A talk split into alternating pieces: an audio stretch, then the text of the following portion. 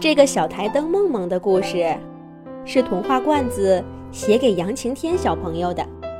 罐子姐姐祝杨晴天小朋友每天都有好心情。小台灯梦梦是考考家里很特别的一样家电，它被包裹在淡粉色的塑料纸里，放在高高的大衣柜顶。塑料纸的开口处。扎着一朵红色的小花，正好跟梦梦的颜色相配。谁都不知道，梦梦是究竟什么时候走进考考一家生活的。似乎比这个家里资历最早的电视机老 K 还早。据说，从考考妈妈还在出租屋住的时候，梦梦就在了。他一路陪着考考妈妈辗转搬家，直到在现在这个房间里彻底安顿下来。不过，考考妈妈看上去似乎并不怎么关心梦梦。大家从未见过考考妈妈把梦梦从大衣柜上取下来，插上插座，按上按钮，让梦梦。管子状的灯泡发发光，甚至考考妈妈的目光都从未在梦梦的身上过多停留过。就连考考上小学那天，需要一个台灯做作业，考考妈妈都没有看梦梦一眼，而是让考考爸爸在电脑上下单，带回家一个。最新款的护眼灯，只有在每年年末大扫除的时候，考考妈妈才会爬上凳子，用抹布抹去裹着梦梦的塑料布上的灰尘。而台灯梦梦呢，也从不参与家具家电的座谈。一开始，电视机老 K 他们还缠着梦梦问东问西。想打听些考考家从前的事儿，可是梦梦从不回答。后来，越来越多的家具家电来到了考考家，活泼开朗的小桌子，一肚子学问的小书架，还有永远装着食物的冰箱老 Q，家里越来越热闹。台灯梦梦。也就慢慢的被遗忘了。也许它早就坏了呢。也许它只是一个可怜的不会说话的家电吧。大家偶尔谈起梦梦，总会这样评价。直到有一天，考考妈妈不在家，考考爸爸破天荒的自己打开衣柜拿衣服。可他的动作太使劲儿了，大衣柜被拉得晃了三晃。衣柜上的台灯梦梦，一个没站稳，从衣柜上跌下来，直直的冲考考爸爸的头砸过去。考考爸爸赶紧跳到一边儿，梦梦摔在地上，灯管儿被摔得粉碎。考考爸爸一边小声嘟囔着：“这破台灯早该扔掉了。”一边拿起扫帚，小心翼翼地扫着灯管的碎片。可家具家电分明地看到，梦梦的眼角滚出了一滴泪珠。如果不是有人在的时候不能说话，大家都要惊叫起来了。没想到这个从不开口的家伙，竟然会哭。咔嚓咔嚓，开门声响了。是考考妈妈回来了。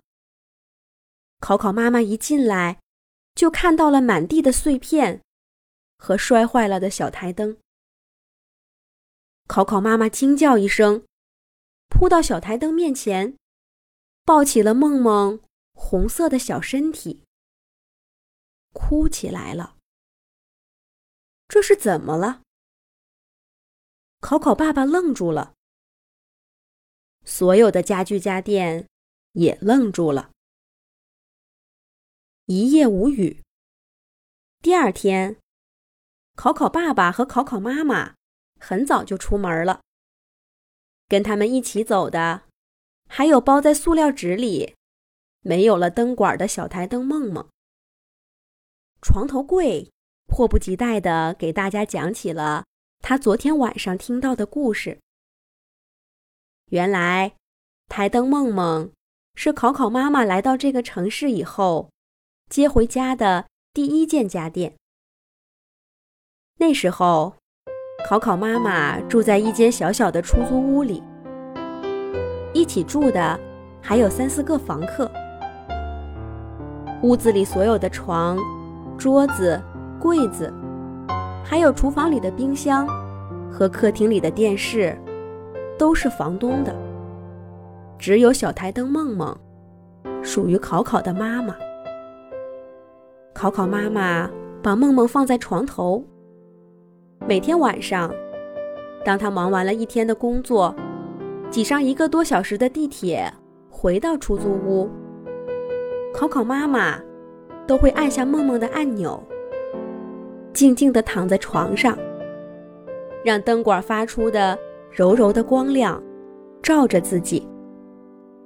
考考妈妈说：“城市的每个角落都是冷的，只有这一缕灯光。”暖着他，让他有勇气去面对明天的生活。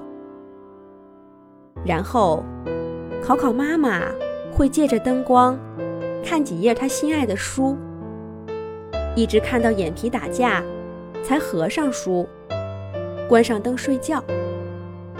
可是不管多困多累，考考妈妈都不会忘记说一句：“梦梦，好梦。”台灯梦梦就这样陪着考考妈妈，换了一个又一个出租屋，看了一本又一本书。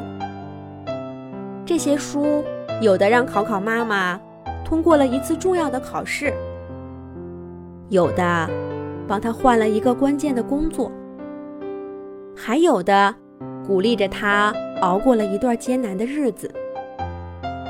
后来。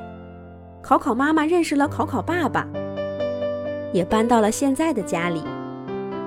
考考出生以后，家里的事情让考考妈妈越来越忙了，他再也没有时间在晚上读几页书。台灯梦梦也被放在大衣柜的上面，再也没有下来过。所有的家具家电都感慨着。原来从不说话的台灯梦梦，竟然有这么动人的故事。可是现在他去哪儿了呢？没有了灯管的他，是不是被考考爸爸和考考妈妈给丢掉了呢？家具家电们在担忧中度过了一天。咔嚓咔嚓，开门声又响了。是考考爸爸和考考妈妈一起回来了。考考爸爸的手上捧着一个火红的小台灯，正是换了灯管的台灯梦梦。考考爸爸把梦梦放在了考考妈妈的床头，关上了家里所有的灯，只有台灯梦梦发出了柔和的光亮，就像很久以前。考考妈妈一个人住在出租屋里的样子。从那天起，小台灯梦梦就重新回到了考考妈妈的床头。每天晚上睡觉前，考考妈妈都会借着梦梦发出的光亮，看上几页书，一直看到眼皮打架，才关上按钮，说一声“梦梦好梦”。家具家电们明白了，小台灯梦梦承载着考考妈妈年轻时的梦。只要梦梦还在，她的梦就没有走。哪怕曾经蒙了灰，但只要有一天点亮了，梦就回来了。